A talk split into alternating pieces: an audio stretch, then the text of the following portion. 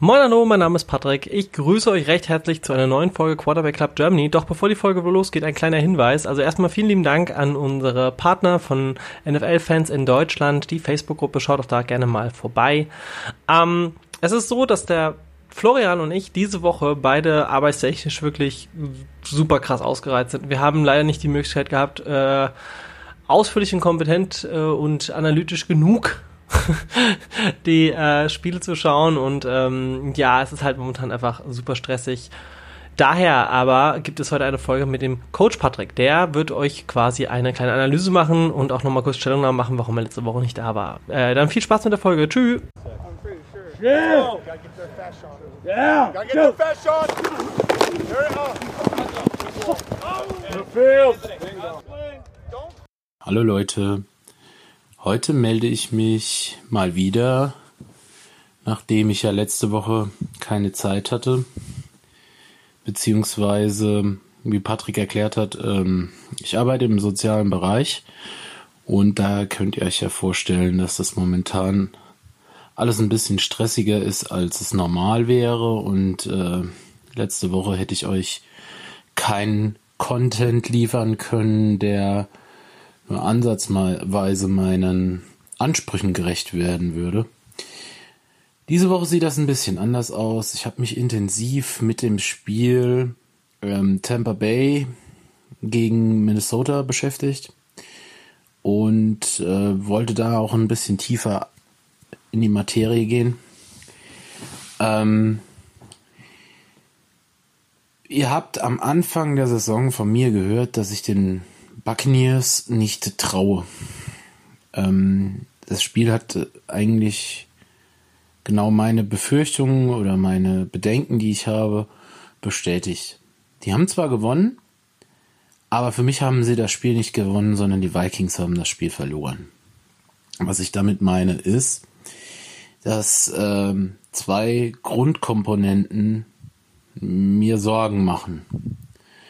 Das eine ist auf der Vikings-Seite, dass eigentlich die Vikings kurz vor der Pause nur durch Strafen Tampa Bay auf dem Feld gehalten hat, wo dann der Touchdown zu Gronk raus ähm, resultierte. Zwei unnötige Strafen, die zwar berechtigt waren, aber die eigentlich nur dazu geführt haben, dass die Buccaneers weiter auf dem Feld bleiben. Dann natürlich das Kicking Game der Vikings. Da Dan Bailey ähm, hat total versagt, muss man einfach so sagen. Und ich ähm, ich sehe auch nicht äh, diese Rechnung, die aufgemacht wurde, sehe ich noch ein bisschen kritischer weil man muss das ja mal so sehen. Er hat nicht nur die Punkte auf dem Feld gelassen, sondern hat auch, oder seine Fehler haben auch dazu geführt, dass das komplette äh, Playcalling der Vikings sich geändert hat.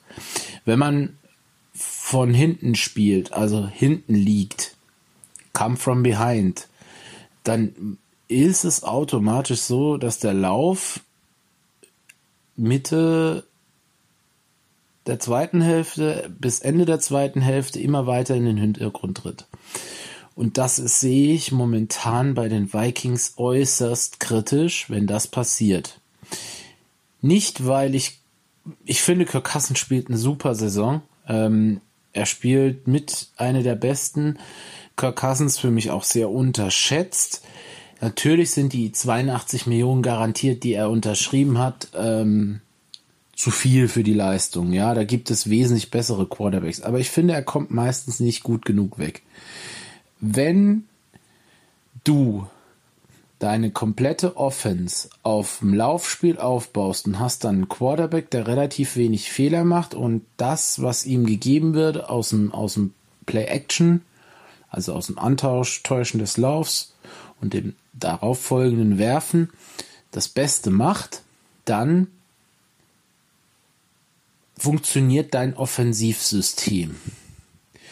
Und ich denke einfach, dass Dan Bailey mit den zehn Punkten, die er auf dem Feld ließ, erstens mal das Team nachhaltig geschwächt hat, weil die Vikings irgendwann die Option mit Delvin Cook zu laufen eliminieren musste.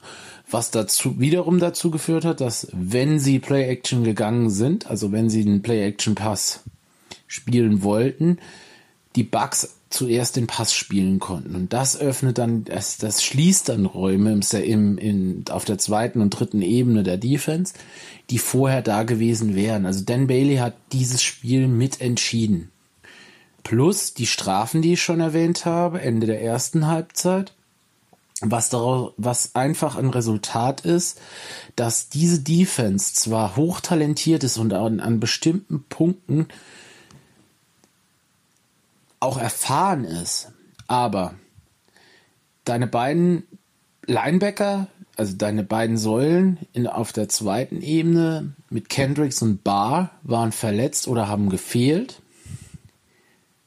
Und du spielst mit einem außer Harrison Smith sind es alles unerfahrene Defensive Backs, die beim Covern natürlich Fehler machen. Und dann muss man sagen, wurde das noch nicht mal wirklich gut ausgenutzt von Tampa Bay. Also die erste Sorge, die ich bei Tampa habe, ist, sie haben das Spiel eigentlich nur gewonnen wegen dem Kicker und wegen der gegnerischen Undiszipliniertheit. Jetzt kommen die Kritiker natürlich und sagen, naja, gewonnen ist gewonnen. Und andere Teams machen auch Fehler. Und das ist richtig. Was ich aber äußerst, äußerst kritisch sehe, ist das Playcalling der Buccaneers.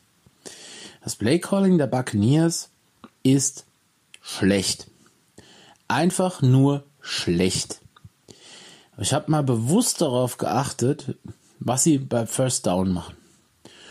Und zwölfmal sind sie den Ball gelaufen. Zur Erklärung. Laufen beim ersten Versuch ist Oldschool Football. Laufen beim ersten Versuch ist Football, den man hier in Deutschland noch sehr oft so spielt, der wirklich überaltert ist. Normalerweise, man sagte früher immer, du musst laufen, um den Pass zu etablieren. Das ist völlig überholt. Ja, das ist nicht mehr äh, State of the Art. Das, dieser Gedanke ist einfach nur falsch.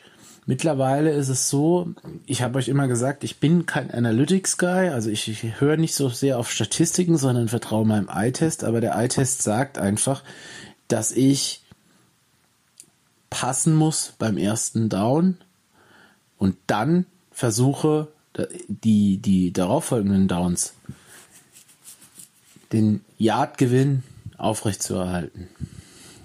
Also, nehmen wir mal ein kleines mathematisches Beispiel. Ich habe einen Lauf gecallt bei First Down. Und aus First and Ten wird Second and Eight. der Schnitt, den ich erreichen muss, zum Beispiel, sind dann 4 Yards. Vorher sind es 3,333. Sind dann 4 Yards. Zweiter und 8 automatisch eigentlich schon Passing Down. Sagen wir mal Incomplete Pass, dritter und 8 klares Passing Down. Du nimmst dir, wenn du so spielst, so Play Calling machst, nimmst du dir Optionen. Zweiter und fünf zum Beispiel, was aus dem Pass locker resultieren kann, dann brauchst du noch zweieinhalb Yards pro Versuch, die du locker auch laufen kannst. Unter Umständen natürlich, wenn nicht unbedingt Ronald Jones dein Running Back ist. Natürlich hat er jede Menge Yards, aber Ronald Jones hat auch unfassbar viele Carries also er bekommt sehr, sehr häufig den Ball. Und das führt dazu, dass er natürlich eine, ein, was, was die Yards, total, die Total Yards angeht, eine sehr aufgeblasene Statistik hat, aber wenn man das runterbricht äh, auf den Average, den er hat, ist das fast schon zu wenig Yards. Ja. Ähm, das zum, zum Laufen generell. Aber was mich noch viel mehr wundert ist, dass Ronald Jones zum Beispiel und ob es jetzt Shady McCoy ist oder Leonard Fournette, der noch nicht mal active war, oder Keyshawn Vaughn, der, äh, ich glaube Keyshawn heißt er, der äh, Fourth Round Pick aus ähm, Vanderbilt, den sie als Running Back haben, ähm, dass das ja noch nicht mal die Waffen sind, die an die man denkt, wenn man wenn man Buccaneers hört. Kurz zur Erklärung: Wenn man auf der Wide Receiver Position, nur die Wide Receiver Position und die Buccaneers, ey, das, das ist Godwin, Brown, Evans und jetzt seit dieser Saison eine Neuentdeckung, beziehungsweise so ein typischer Brady Slot Receiver, Scotty Miller. Ähm, das sind vier Waffen und dann haben wir noch nicht mal einen Tident dabei. O.J. Howard ist verletzt, ah, da gibt es auch noch Gronkowski. Ja, ähm, das sind fünf Passing, Passing äh, Optionen, die alle, nicht alle, aber sagen wir mal, Brown, Godwin und, und, und Evans sind alle drei Receiver, die in den meisten anderen Franchise Number One Receiver wären. Also die Waffen sind da. Es fehlt einfach die Kreativität, sie zu benutzen. Jetzt gehen wir wieder auf Brady zurück. Es gibt, gibt ja viele, die gesagt haben, Brady ist washed up. Also hat's nicht mehr, ist zu alt. Meines Erachtens ist das nicht richtig. Natürlich sind die tiefen Pässe nicht mehr so gut, wie sie mal waren. Zum Beispiel in der Randy Moss-Ära, als sie im Super Bowl gegen die, gegen die Giants verloren haben und eine bis dahin perfekte Saison gespielt haben. Das war eine rekordbrechende Offense die, da hat Brady sehr, sehr oft sehr, sehr tiefe Bälle geworfen. Aber das ist auch eigentlich nicht Tom Bradys Spiel. Und dass er es noch kann, hat er auch gezeigt in dem Spiel mit dem Touchdown auf Scotty Miller.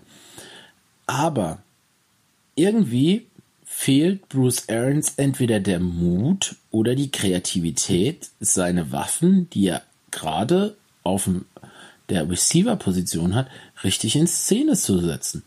Da ist so unfassbar viel Potenzial und so wenig wird draus gemacht. Da muss was am Playcalling, am Playdesign geändert werden.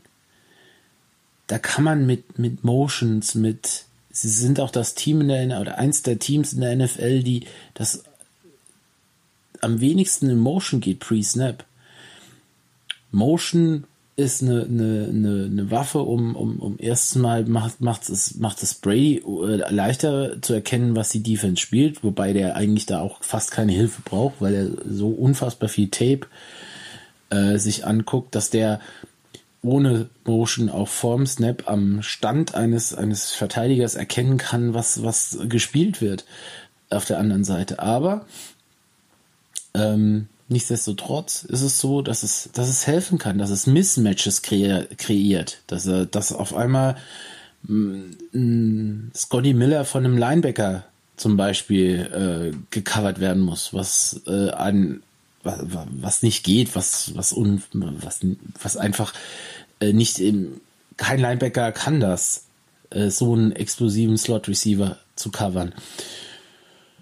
Und und und das sind alles Möglichkeiten, die genommen werden durch eindimensionales und schle ja, einfach schlechtes Playcalling.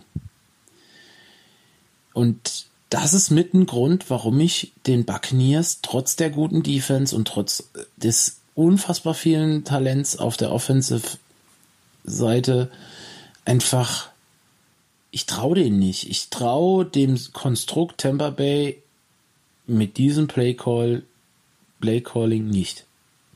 Deswegen sind die auch für mich nicht favorisiert, einen tiefen Player Front zu haben. Wobei man sagen muss, dass die NFC-Seite außer den Buccaneers auch noch die Packers haben, die Seahawks haben, die Rams haben und das sind und, und selbst die Saints haben, die alle Schwächen haben. Mal ganz davon abgesehen, dass jedes Team natürlich Schwächen hat, sind aber die Schwächen bei allen Teams in der NFC ziemlich, ziemlich eindeutig. Also klar zu erkennen. Ja, die, die Packers haben das Problem, dass wenn man Devonta Smith aus dem Spiel nimmt, wird es schwer für sie beim High-Scoring-Game mitzuhalten. Die Rams sind sehr limitiert in ihrem dem, was das, was sie spielen, ist sehr gut, aber sie sind limitiert auf das, was sie spielen. Findet man einen Weg, sie zu stoppen, stoppt man das ganze Team, stoppt man die komplette Offense. Die Saints meines Erachtens haben eine unfassbar starke Defense, aber die sind in der Offense total limitiert mit Taysom Hill. Aber ich glaube auch nicht, dass das Breeze das Allheilmittel ist, der auch Schwächen gezeigt hat. Und die Seahawks sind für mich, war Russell Wilson am Anfang ein ganz klarer MVP-Kandidat, aber Pete Carroll nimmt auch hier über das Play-Calling wieder einiges weg. Und plus die, die, die sehr, sehr, sehr, sehr schwache Defense. Und das alles führt für mich dazu, dass ich zwar den Buccaneers nicht traue, aber und, und keinen tiefen Playoff-Run zutraue, aber ich könnte mir eine Divisional Round mit den Buccaneers schon vorstellen. Aber, das ist jetzt ein Teaser für das nächste Mal, ich werde, wie angekündigt, mich auch noch mit dem konkreten Playoff-Picture in der NFC befassen. In der nächsten Zeit wird es ein wenig ruhiger und da habe ich ein bisschen mehr Zeit und dann werde ich mich ganz intensiv damit befassen und werde euch eine Analyse noch nachliefern des Playoff Pictures in der NFC. Ansonsten waren das heute mal ungefähr eine Viertelstunde von mir. Ich wünsche euch alles Gute für die nächsten Tage, bleibt gesund und wir hören uns nächste Woche. Falls wir uns bis Weihnachten nicht mehr hören, wünsche ich allen ein gesegnetes und ruhiges Weihnachtsfest. Und für heute bin ich raus. Euer Patrick. Yeah. Oh. Yeah.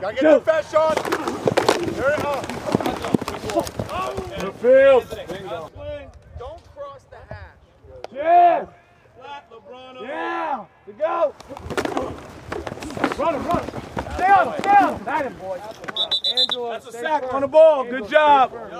That's a sack. Rick, Rick, you didn't know what you were doing. Remember, if he goes out, Let's go on the ball.